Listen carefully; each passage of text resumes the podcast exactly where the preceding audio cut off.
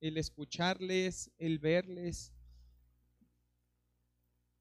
No somos muchos, pero realmente no hace falta tener muchos para darse cuenta de que el Señor es bueno, es misericordioso y que a través de ustedes también eh, anima el corazón de uno. ¿no? Yo soy, como bien dijeron, eh, José Ricaño, mi tocayo no ha llegado, es este mi papá, el pastor José también Ricaño, y yo fui ordenado pastor de la iglesia en Veracruz hace apenas unos meses, finales de agosto, fue que el Señor me concedió esa gracia de eh, poder servirle a, mi iglesia en Veracruz, así que ha sido un tiempo, un tiempo bastante intenso y gracias a Dios en todo eso lo que yo he podido ver es que precisamente en esa debilidad, en esa dificultad, en esa falta de capacidad que uno puede encontrar en uno, es cuando el Señor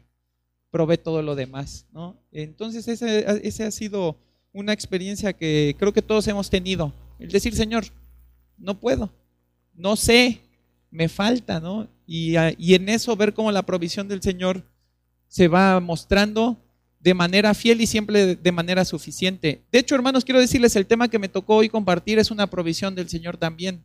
Curiosamente, llega un día un hermano y me dice, eh, un hermano que es responsable ahí de un ministerio en la iglesia, y dice, oiga hermano, está esta situación. Y de repente, eh, un conflicto que ya se está visorando, que ya se está empezando a asomar ahí en la iglesia. Luego platico con Ricardo, me dice, oye, este, ¿será que puedas compartir? Y cuando me dice cuál es el tema que me toca, digo, Señor, ¿qué me estás queriendo decir? Resolución de conflictos en la iglesia. Digo, bueno, Señor, gracias porque ya me estás dando las advertencias necesarias, ¿no? Para saber que algo viene. A los pocos días viene de, nuevo el mismo hermano, ¿no? Siempre con un corazón preocupado por la iglesia y dice, hermano, este, es que ahora salió esta cosa. Y le digo, está bien, hermano, el Señor ya nos está preparando para eso. Así que, hermano, no vengo hoy a compartirte un mensaje que desde la vasta experiencia que tengo resolviendo conflictos, te lo vengo a compartir desde la enseñanza de Dios en la escritura respecto a cómo abordar lo que el Señor seguramente a ustedes ya les ha puesto y cómo hacerlo de una manera en la que Él se ha glorificado en todo. Entonces, hermano, vamos a, vamos a tratar este tema el día de hoy y te voy a pedir que me acompañes en oración. Padre, te agradezco, Señor, porque no estoy aquí por mí, no son mis méritos, Señor, no tengo yo nada que pueda ser suficiente para hacer tu obra. Padre, todo lo que tengo lo tengo en Cristo, Señor. Y es de Cristo de quien quiero hablar, Señor. Es a Cristo a quien queremos predicar. Queremos que Cristo sea exhibido en nuestras vidas, Señor, que sea exhibido en nuestras palabras, en nuestras actitudes, Señor, y también exhibido en la manera en la que resolvemos los conflictos que surgen en tu iglesia, Señor. Padre, que tú te glorifiques en este tiempo, que yo solo sea un instrumento y que tu Espíritu Santo me guíe para poder servirle a mis hermanos sabiendo, Señor, que esta palabra viene de ti. Me pongo en tus manos y pongo en tus manos a mis hermanos que hoy estarán escuchando este mensaje en el nombre de tu amado Hijo Jesucristo. Amén. Bien, hermanos, pues Santiago 4, Santiago 4.1 dice, ¿de dónde vienen las guerras y los pleitos entre vosotros? ¿No es de vuestras pasiones las cuales combaten contra vuestros miembros? Hace unos meses tuvimos la necesidad de cambiar a nuestro hijo de un colegio a otro. Y en ese colegio donde él estaba, eh, pues ya conoce uno cómo es el tema de la escuela, ya cómo están las dinámicas. Y en ese momento, con la edad de mi hijo, con el, colegio, la situación, pues nosotros nos, le decíamos, oye hijo, si tienes un problema con algún niño, corre a la maestra, ¿no? Ve y dile a la maestra. Eh, si lo haces tú en ese momento, pues mi, hijo este, medio precipitado para resolver este, sus conflictos, pues se hacía un conflicto más grande. Se nos hizo fácil en ese momento y, adecuado, creo, para ese momento de, su vida decirle, pídele ayuda a un adulto para que solucione eh, y te ayude a solucionar ese problema. Lo cambiamos de escuela. Nosotros seguimos con la misma instrucción. Oye, si algo hay, busca a la maestra para que solucione el problema. Y ya problemas como todos los niños tienen. Este, de repente nos llaman nos dicen, vamos a tener su evaluación de cómo le fue en exámenes y todo. Platicamos con las maestras y nos dice, bueno, nosotros hemos estado trabajando con Luca porque queremos que él resuelva sus problemas. Cada vez que tiene un problema, él viene hacia nosotros. Y en vez de buscar él la manera de conciliarlos, de tratarlos, de resolverlos entre, entre él y sus compañeros, siempre está maestra esto, maestra lo otro. Y dijimos, bueno, ya cambió. Esa instrucción que nosotros le dimos a nuestro hijo de busca siempre a la maestra, ya no sirve aquí. Aquí la idea es otra, el interés de la escuela es otro. Hijo, la idea es que ahora tú resuelvas tus problemas, así que ahora tú vas a ser el que tenga eh, la responsabilidad de tratar de conciliar inicialmente. Si no logras esa conciliación, bueno, pues entonces ya te tocará buscar así, ahora sí apoyo en la maestra y tratar de que ese problema se resuelva.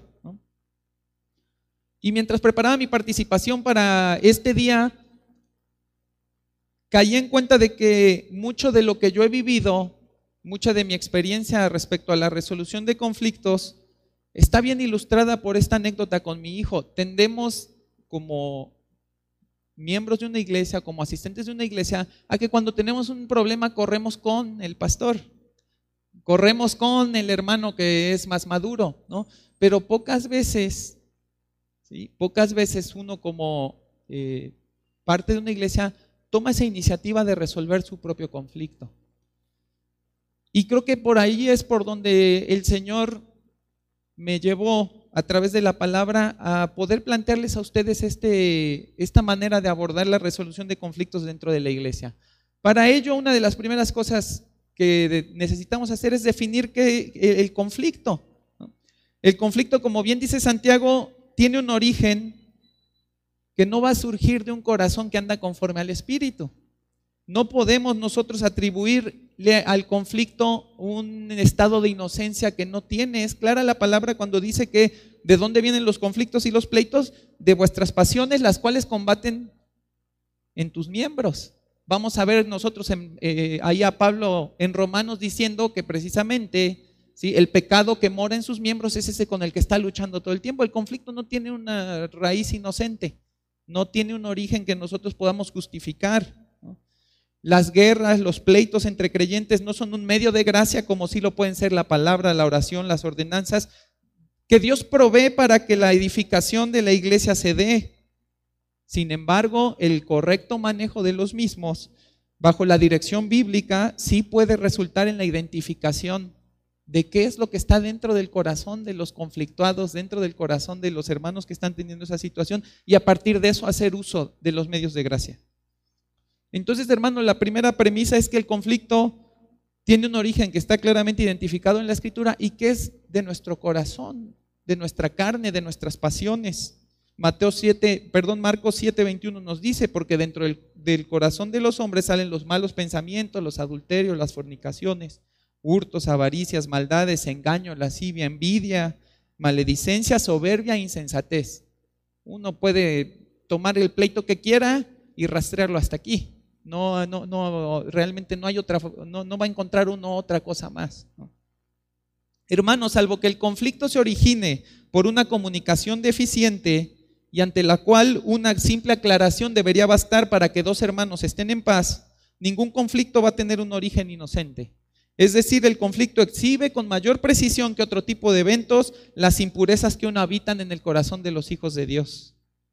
Así que nuestro primer pensamiento al abordar un conflicto es, el problema es el problema, decía Arjona, no, el problema no es problema. El problema es lo que hay dentro del corazón. ¿Qué es lo que está motivando ese conflicto? ¿Qué es lo que está haciendo que en mi iglesia haya dos o más hermanos que se confronten respecto al tema que sea? Aún puede ser doctrinal. ¿En qué punto? ¿no? Y vamos a hablar de, vamos a, voy a aclararlo, de doctrinas secundarias. ¿no? En las primarias sí nos tendremos que deschongar como corresponda, siempre que sea por preservar la integridad de la escritura, pero cuando hablamos de doctrinas secundarias, ¿qué es lo que está detrás de mi corazón para llevar al conflicto algo que no requiere ser este, peleado de esa manera o ser tratado de esa manera? El segundo punto, la segunda premisa es que tendemos a buscar más un corazón respecto al conflicto como el de Salomón y menos como el de Jesús.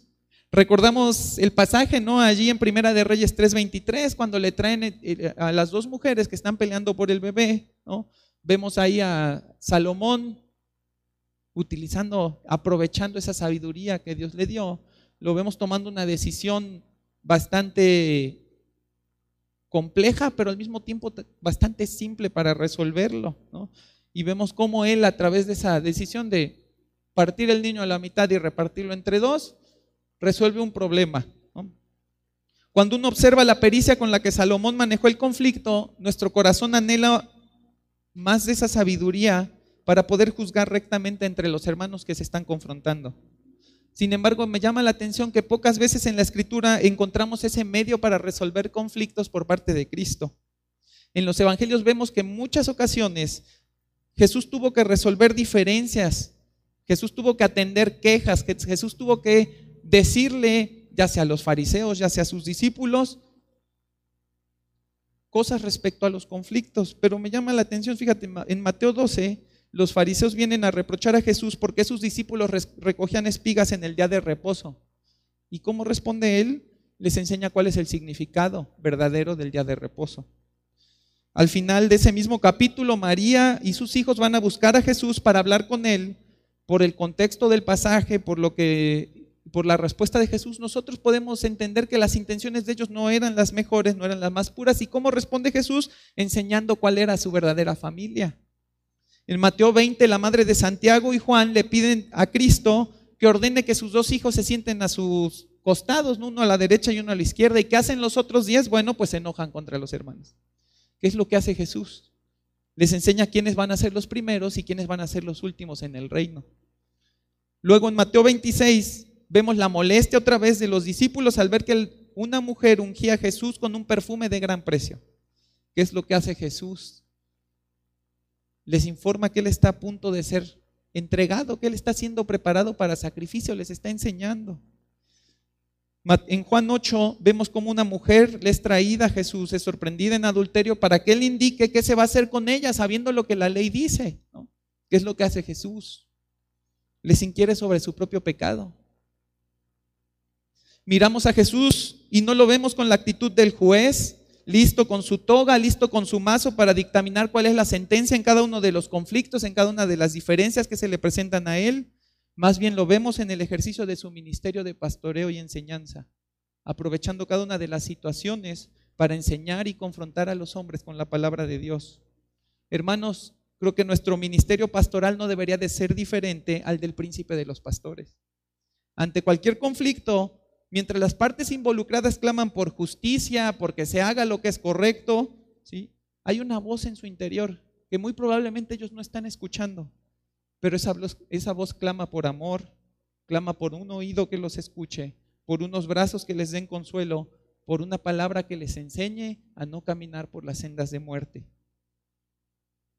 Pero no solo es la voz silenciosa de esos hermanos que clama por ayuda, sino también la voz divina de nuestro llamado, la que nos debe de llevar a tratar los conflictos así. Nosotros, hermanos, fuimos calificados para pastorear. Primera de Corintios 4:5 dice, así que no juzgues nada antes de tiempo hasta que venga el Señor, el cual aclarará también lo oculto de las tinieblas y manifestará las intenciones de los corazones, y entonces cada uno recibirá su alabanza de Dios. Hermanos, la iglesia cree que tenemos superpoderes, ¿verdad? Platicaba con mi, hermano Toño cuando veníamos y le decía, hermano, es curioso cómo la iglesia viene a los pastores buscando ayuda, pero con la idea de que cuando te expongan su situación, lo que tú les vas a decir es, hermano, tienes razón. Es como que se lo tengo que decir al pastor, porque si se lo digo al pastor, el pastor me va a decir, tienes razón, hermano, ahorita lo solucionamos. Hermanos, Estamos usando mal nuestro ministerio cuando nosotros lo usamos para ser jueces y no para ser pastores. Primera de Timoteo 3 nos da cuáles son las calificaciones o las cualificaciones del hombre de Dios que anhela el ejercicio del obispado. Y vemos cómo dentro de eso se encuentra que debe ser apto para enseñar, pero no vemos ninguna aptitud para juzgar. Tito 1 aborda ese mismo tema y requiere que el obispo sea justo, pero no solamente en el sentido de ver las cosas con justicia, sino en el sentido más bien de andar justamente. Así que debemos tener claridad respecto a nuestro llamado. No fuimos llamados para ser los más hábiles negociadores del mundo, capaces de resolver cualquier situación sin rehenes, sin ninguna baja, al menor costo posible dentro de la iglesia de Dios. Fuimos llamados porque Cristo, que es la cabeza, quiere presentarse a sí mismo una iglesia que sea perfecta, una iglesia que sea santa, una iglesia que esté en la unidad del amor. ¿Significa eso que no debemos emitir juicio nunca? No. De hecho, tenemos la responsabilidad de procurar la verdadera justicia, no como la ofrece el mundo, no con las falencias que el mundo tiene para ejercer la justicia, sino una que emana del corazón de Dios. Lo que quiero decir, hermanos, es que nuestros ministerios van a ser más efectivos si nos enfocamos en ejercer el magisterio para la iglesia, enseñándoles a resolver sus problemas y sus conflictos, en vez de utilizarlo para convertirnos en jueces, dictaminadores, ajustadores, peritos, que tratan de determinar quién es el que está en lo correcto y quién es el que está en lo equivocado. Dios nos nombró pastores, no jueces. Nos mandó a apacentar vidas, no a dirimir diferencias. ¿Quiere decir que a Dios no le importa que, no se resuelvan esas diferencias? No. Más bien quiere decir que la responsabilidad de resolver los conflictos, Dios se los dio a los que están en el conflicto y la responsabilidad de enseñarles a ellos cómo resolver esos conflictos nos las dio a nosotros. Mateo 18:15 dice, por tanto, si tu hermano peca contra ti, ve y repréndelo estando tú y él solo si te oyas ganado a tu hermano. Y luego Mateo 5, 23 y 24 dice, por tanto, si traes tu ofrenda al altar y allí te acuerdas que tu hermano tiene algo contra ti, deja allí tu ofrenda del, altar y anda, reconcíliate primero con tu hermano y entonces ve y presenta tu ofrenda. Querido pastor, querido hermano, que un conflicto se resuelva no es nuestra responsabilidad. Es responsabilidad de los involucrados. Fíjate que no dice aquí, si tienes algo con tu hermano, ve y busca a tu pastor y entonces vayan a ver cómo lo solucionan. No está diciendo, si, si traes tu ofrenda y te, te, acuerdas que tu hermano está ofendido por algo que tú le hiciste, ve y busca a tu pastor porque si no, no vas a poder presentarla. ¿Qué es lo que está diciendo el Señor? Ve y búscalo a Él. Tú eres el responsable de solucionar tus conflictos. En, este, en estos dos pasajes Dios se encargó de cubrir todos los escenarios. Si pecaron contra ti, ve y reprende. Si pecaste contra tu hermano, ve y reconcíliate. Es evidente que el Señor quiere que cada uno se haga responsable de las veces que ofende y de las veces que es ofendido. En su infinita sabiduría, Dios proveyó medios de apoyo para que un conflicto sea tratado apropiadamente por la iglesia y lo vemos en Mateo 18 pero siempre dejando claro que la responsabilidad primaria de la reconciliación recae en las partes y no en la iglesia o el pastor. Tu responsabilidad directa es que los corazones involucrados en ese conflicto estén apacentados, enseñados, guiados, animados y exhortados. Tu responsabilidad es que tus ovejas encuentren la solución en Cristo. La responsabilidad de tus ovejas es que ellos lleguen a esa reconciliación en humildad deseando ser apacentados, enseñados, guiados, animados y exhortados. Fíjate cuál es la diferencia en esto. Nosotros no somos los que vienen y abren la almeja para encontrar cuál es el tesoro que está ahí adentro, cuál es el problema. No somos eso, nosotros somos los responsables de enseñarles a los hermanos cómo resolver sus conflictos y entonces acompañarlos en vivir eso que les enseñamos. Si tú actúas conforme a la escritura y conforme al rol que Dios te dio en la iglesia, esas ovejas llegarán a la resolución guiados amorosamente por la palabra, apacentados cariñosamente por sus pastores y movidos providencialmente por el Espíritu Santo. Hermano, cuando no lo hacemos así, les quitamos todo eso. Ya no necesitan palabra, ya no necesitan pastoreo, ya no necesitan al Espíritu Santo. ¿Por qué? Porque yo lo tengo todo y yo lo puedo resolver.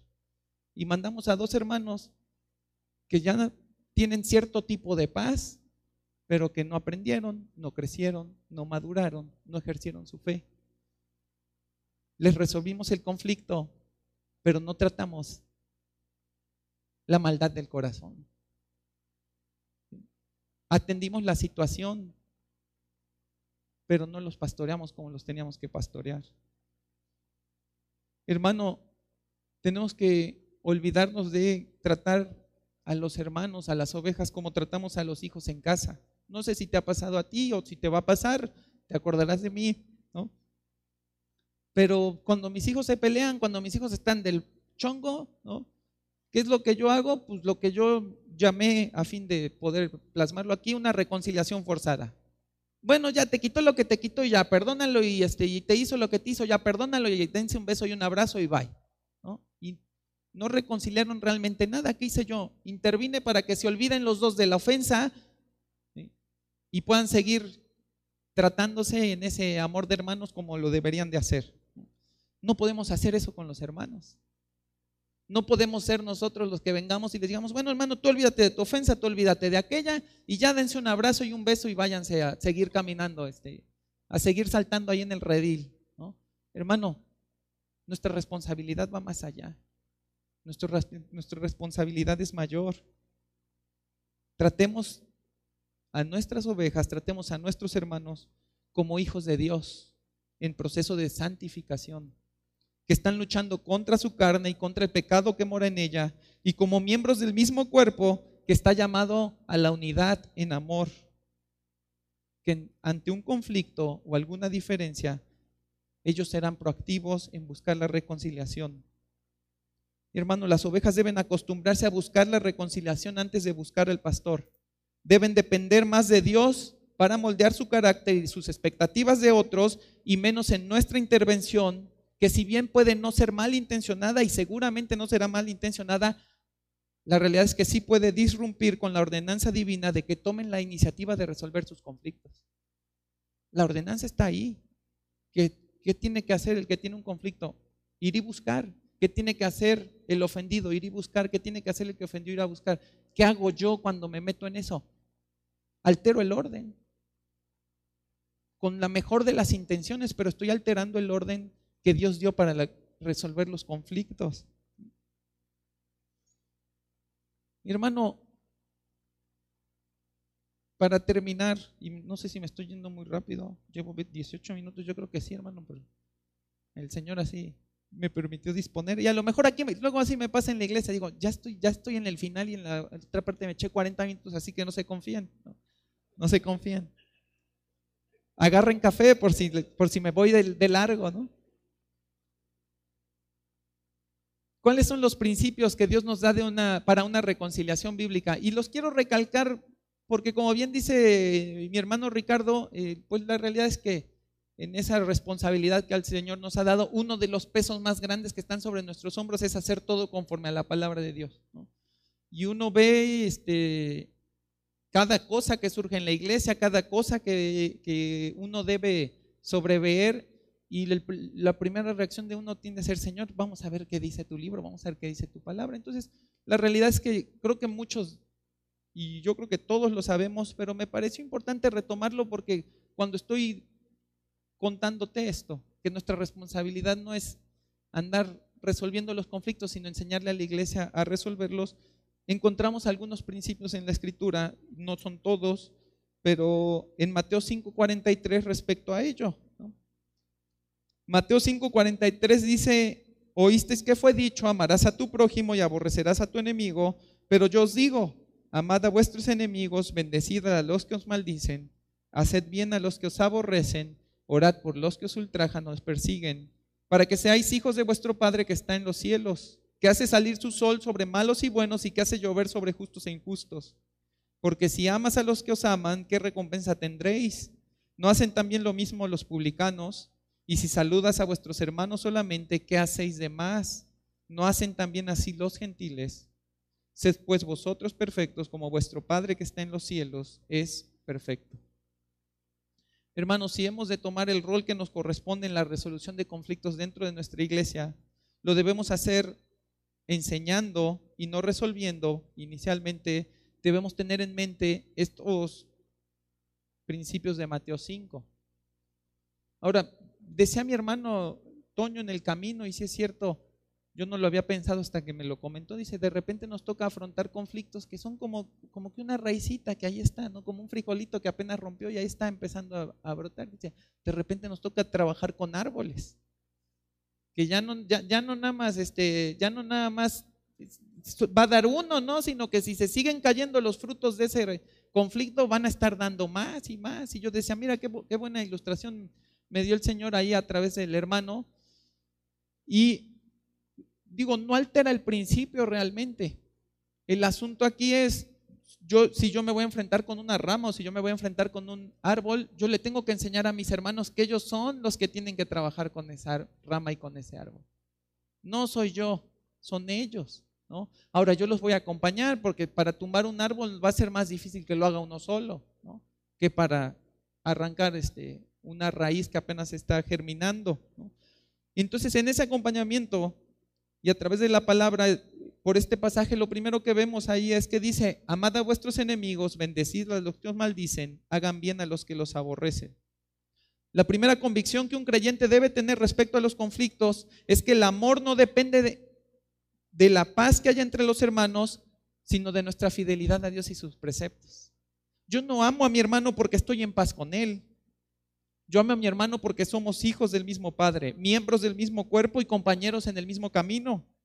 Eso significa que mi amor por Él no es circunstancial, sino ordenado providencialmente. No le amo por cómo estamos, le amo por lo que Dios ha hecho en mi vida, regenerando mis afectos, dándome la capacidad de amar a mis detractores, tal y como Él y su Hijo lo han hecho. Mateo 22, 36 dice, Maestro, ¿cuál es el gran mandamiento de la ley? Que sabemos que dijo Jesús, amarás al Señor con todo tu corazón, con toda tu alma y con toda tu mente. Pero no se queda Jesús ahí. Dice, este es el primero y el, y el más grande. El segundo es semejante. Amarás a tu prójimo como a ti mismo. De estos dos mandamientos depende toda la ley y los profetas. Fíjate cómo Dios les está diciendo, este es el más grande y lo tienes que cumplir. Ese es el más grande. No hay otro que puedas poner encima de eso. Pero no te olvides del segundo.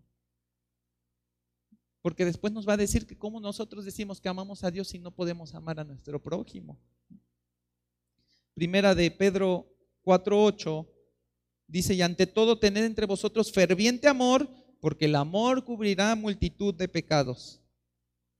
Entonces, según Mateo 5, nuestros principios, el primer principio para enseñarle a los hermanos a reconciliar por ellos mismos esos conflictos es que recuerden que se reconcilien amor. No reconciliamos por encontrar la justicia. Reconciliamos en amor. Si yo veo que mi hermano tiene una deficiencia, si yo veo que mi hermano tiene una falta, si yo veo que estoy ofendiendo a mi hermano con algo que para mí no lo es, ¿qué es lo primero que debe permear en mi corazón? El amor. El amor por mi hermano. ese es el amor, el, el ir y dejar la ofrenda, ¿sí? Es, Señor, me queda claro que es lo primero, yo tengo que presentarte una ofrenda a ti, pero no puedo presentártela si primero no estoy en paz con mis hermanos. Si primero no les muestro el amor a ellos, ¿cómo te voy a demostrar a ti que eres mi más grande amor si no puedo amar lo que tú amas?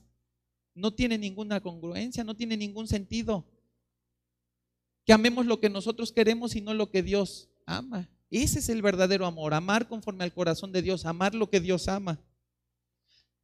La consecuencia de amar como el Señor nos lo requiere es que podemos someter nuestras acciones al amor.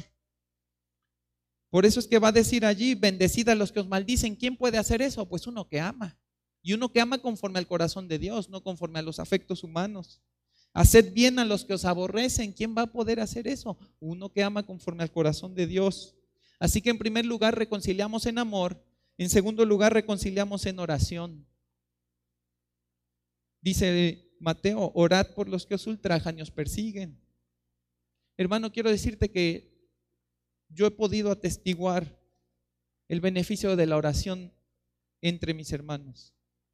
Tanto en conflictos entre miembros como conflictos con no creyentes, el Señor nos permite cambiar nuestros afectos. El, Señor nos permite moldear nuestro corazón por medio de la oración.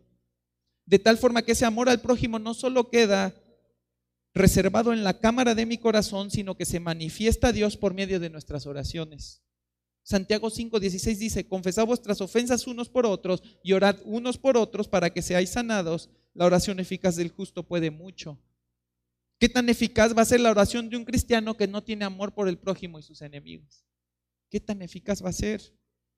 Y fíjate qué interesante es también que la oración no está dirigida al problema. Creo que muchas veces invertimos mucho tiempo de nuestra oración pidiendo porque el problema se acabe, pidiendo porque la situación cese, porque no se extiendan más los daños. Nos pasamos orando por el problema que no tiene ni pies ni cabeza. El problema no tiene corazón. El problema no puede ser enseñado, el problema no puede ser pastoreado. Oramos por los involucrados por el problema.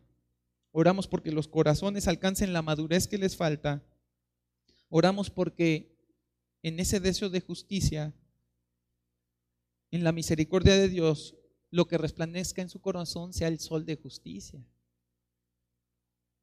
Y no es ambigua la instrucción, dice, ora por los que te ultrajan y persiguen. Los conflictos tendrían soluciones más rápidas y efectivas si todos los involucrados pasaran más tiempo orando y menos tiempo dialogando. Creemos que sentarlos a platicar va a resolver el problema. No, eso no es lo que nos está enseñando la escritura. No es saber en cuántas sesiones, en cuántas conversaciones y a ver con cuántas personas logramos que este problema se acabe. No. Primero tenemos que tratar el problema desde la oración. Pocos conflictos he tenido yo en la iglesia, gracias a Dios.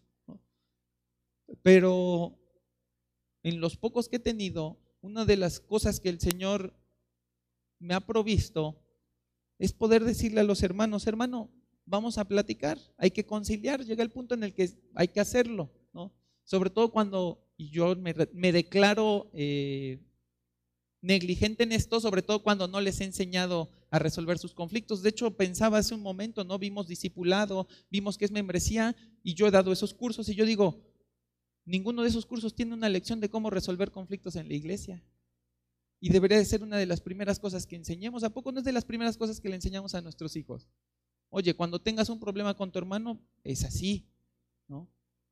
Qué curioso, ¿no? Que no, nos tomamos el tiempo de enseñarle a nuestras ovejas, a, nuestras, a nuestros eh, hermanos en ese servicio que el Señor nos ha llamado a prestarles, ¿cómo se resuelve un conflicto? ¿A poco no sería más sencillo si ellos ya supieran desde el principio qué tienen que hacer? ¿A poco no cambiaría la disposición del corazón cuando surge un conflicto y ya tendrían al menos la noción, y, no, y por decir menos es poco, porque en realidad es todo, ya tendrían la noción de la escritura de cómo debo afrontar eso que está pasando en mi vida? Pero no, resulta que atendemos, aprendemos y ejercemos la resolución de conflictos cuando ya surgió. ¿no? Yo pensaba en esa analogía de, los sismos, ¿no? o de los incendios o lo que sea. La cultura para evitar el mayor daño posible y, para lograr el menor daño posible en uno de esos eventos catastróficos, ¿cuál es? Pues primero tiene que saber la gente qué hacer en caso de que eso se presente. Y ahí los ponen en todos los negocios, ahí pegan, ¿qué hacer antes? qué hacer durante y qué hacer después. Y la gente, pues ya sabe, ¿no? Al menos ya sabe qué es lo que tiene que hacer cuando se va suscitando esas. Nosotros no tenemos eso dentro de nuestras iglesias. Bueno, yo. A lo mejor estoy hablando por, por todos y en realidad debería estar hablando por nuestra iglesia nada más, pero nosotros no tenemos eso. La gente no le hemos enseñado qué hacer antes, no le hemos enseñado qué hacer durante y no le hemos enseñado qué hacer después respecto a la solución de conflictos.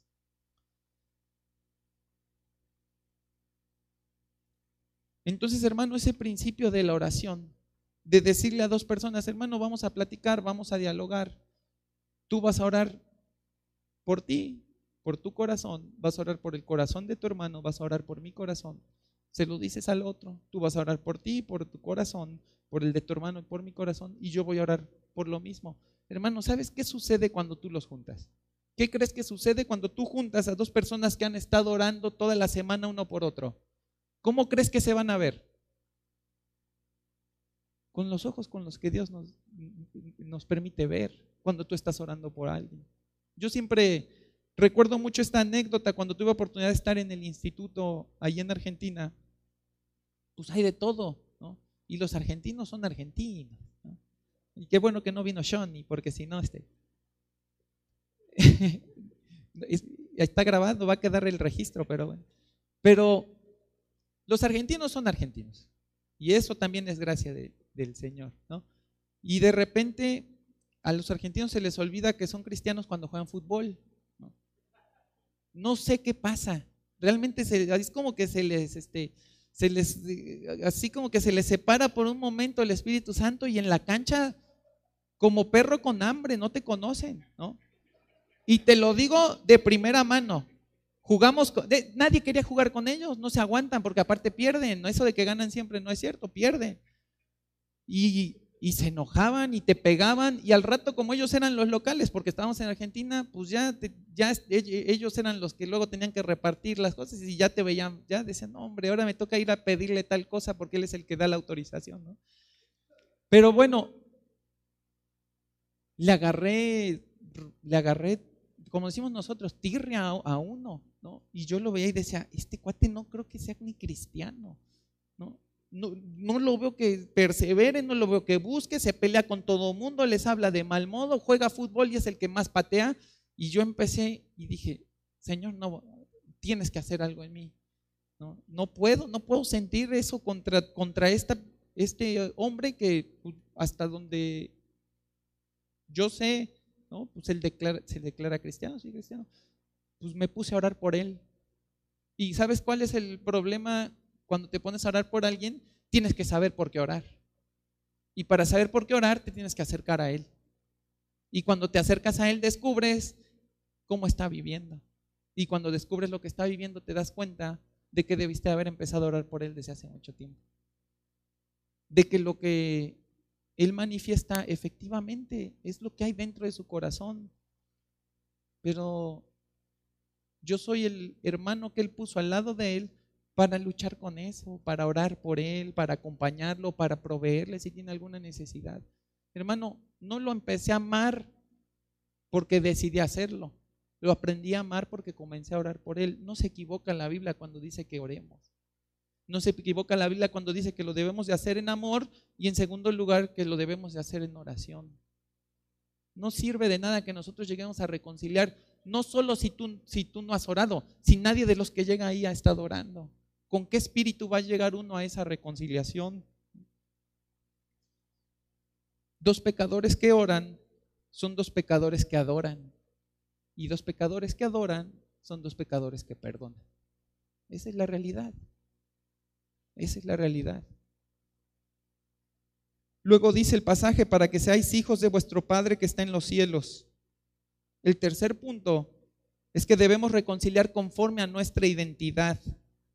Un corazón regenerado por Dios debe exhibir los afectos misericordiosos del Padre hacia su prójimo. Primera de Juan 4:20 dice, si alguno dice yo amo a Dios y aborrece a su hermano es mentiroso, pues el que no ama a su hermano a quien ha visto, ¿cómo puede amar a Dios a quien no ha visto? Y nosotros tenemos este mandamiento de él, el que ama a Dios, ame también a su hermano enseñar a nuestras ovejas a identificarse con Cristo es la manera de vivir y abordar sus conflictos. Antes de que ellos recurran a la autocompasión, a la victimización, antes de que ellos en esa ira, en esa rabia o en ese dolor, ¿sí? Volteen sus ojos a ellos mismos, nosotros debemos llevarlos a ellos a ver que ellos son el reflejo de Cristo y que allí van a encontrar un recurso inagotable de longanimidad. Mateo 6, 14 y 15 dice, porque si perdonas a los hombres sus ofensas, os perdonará también a vosotros vuestro Padre Celestial. Mas si no perdonáis a los hombres sus ofensas, tampoco vuestro Padre os perdonará vuestras ofensas.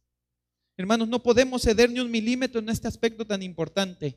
La base de nuestra reconciliación no está en nuestra condición humana, sino en nuestra condición regenerada. Yo no puedo apelar a mis mejores sentimientos ni a mi buena voluntad para amistarme con mi hermano. Tengo que apelar al carácter del Dios Santo, que por su misericordia ha perdonado mis pecados por medio de Cristo, de forma totalmente inmerecida. Y dado que Él actuó así a mi favor, su expectativa es que yo, en obediencia y gratitud, actúe de la misma forma con mis hermanos. Entonces, hermano, debemos reconciliar conforme a nuestra identidad. Hay que hacer a un lado la carne hay que hacer a un lado nuestras pasiones, porque de otra manera podemos lograr una paz, pero no la paz que es del Señor. Podemos lograr una tranquilidad, pero no una tranquilidad que edificó. Luego debemos reconciliar conforme al carácter de Dios. Fíjate cómo dice el pasaje, que hace salir su sol sobre malos y buenos y que hace llover sobre justos e injustos. Sabemos que Dios dispensa su gracia según el puro afecto de su voluntad y reconocer que mi prójimo es objeto de la gracia de Dios debe cambiar la manera en la que yo veo a ese prójimo. Cuando digo que reconciliemos conforme al carácter de Dios, lo que nosotros debemos de ver en ese carácter de Dios es además su soberanía. ¿Cómo vamos nosotros a tratar mal? ¿Cómo vamos nosotros a tener una gracia distinta a aquel a quien Dios le está dando de su gracia?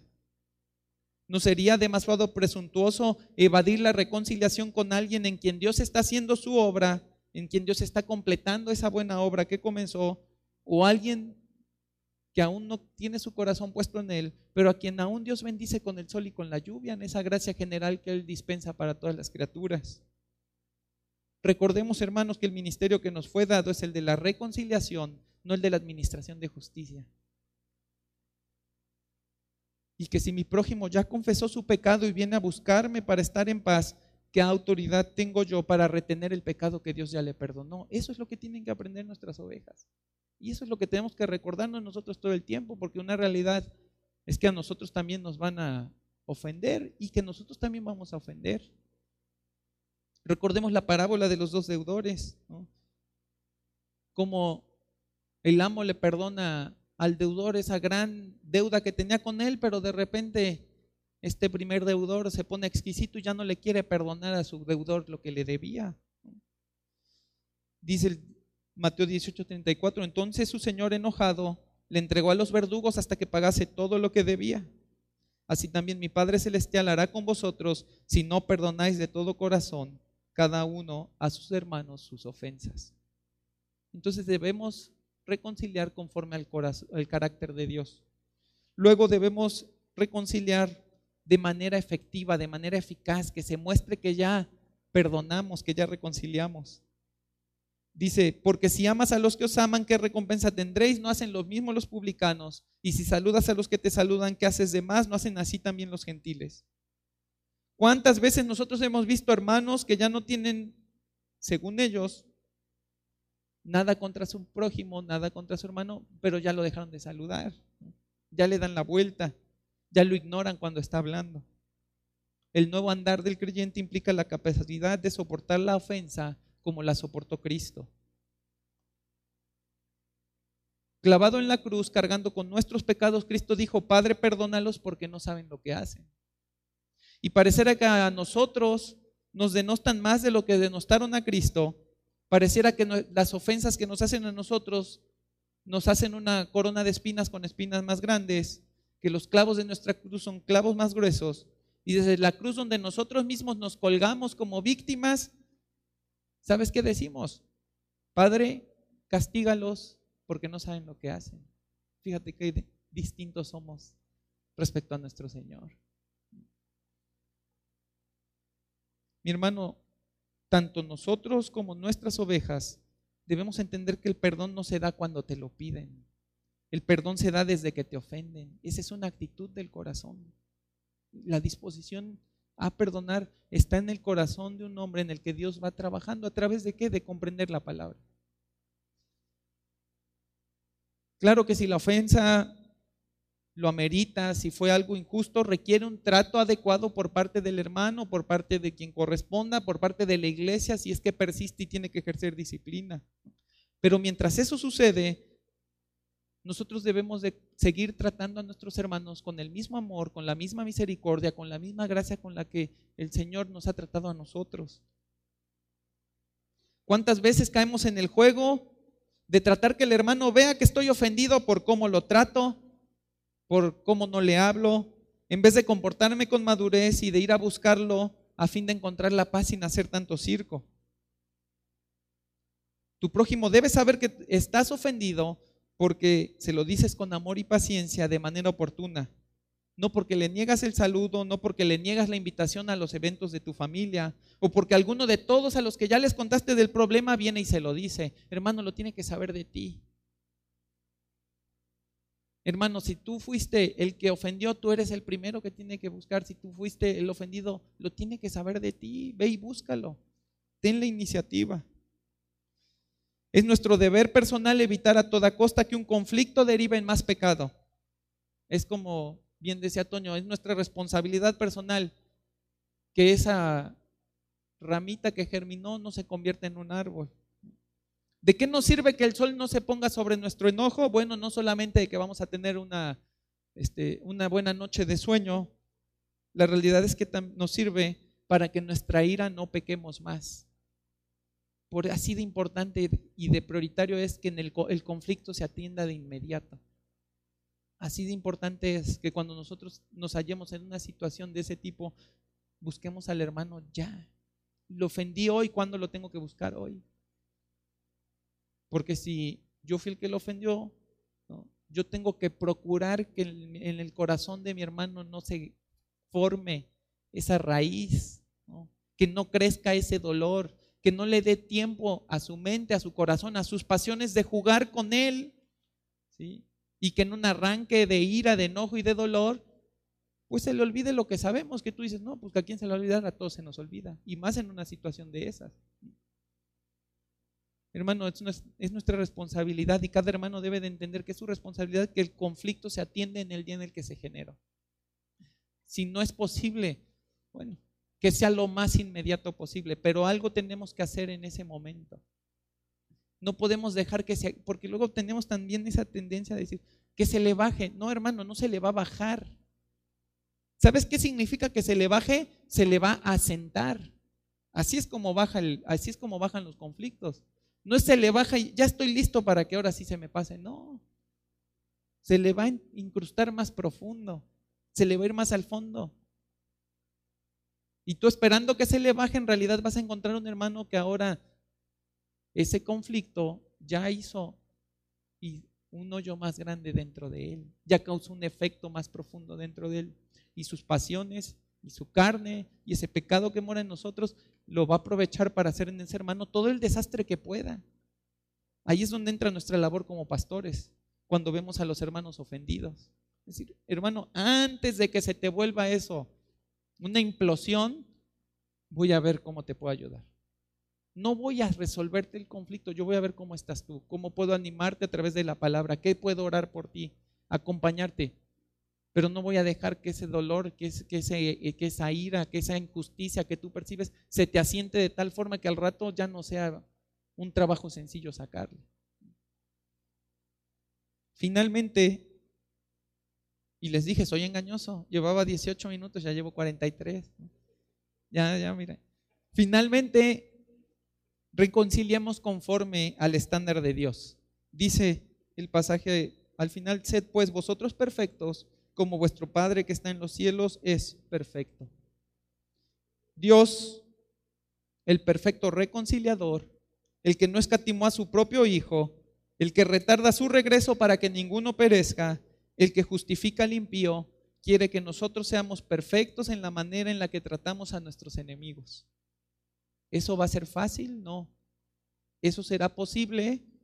Pues la perfección no es posible en nuestro estado actual. Entonces, ¿tengo permiso de hacerlo de otra manera? Tampoco. Más bien tenemos la obligación de hacerlo como Dios lo pide y para eso nos ha provisto de un nuevo corazón, de la habitación del Espíritu Santo, de tal forma que en cada reconciliación nuestra capacidad de hacerlo esté a la altura de la justicia y la santidad de Dios y de una justicia y una santidad que se incrementa también gradualmente en mi vida.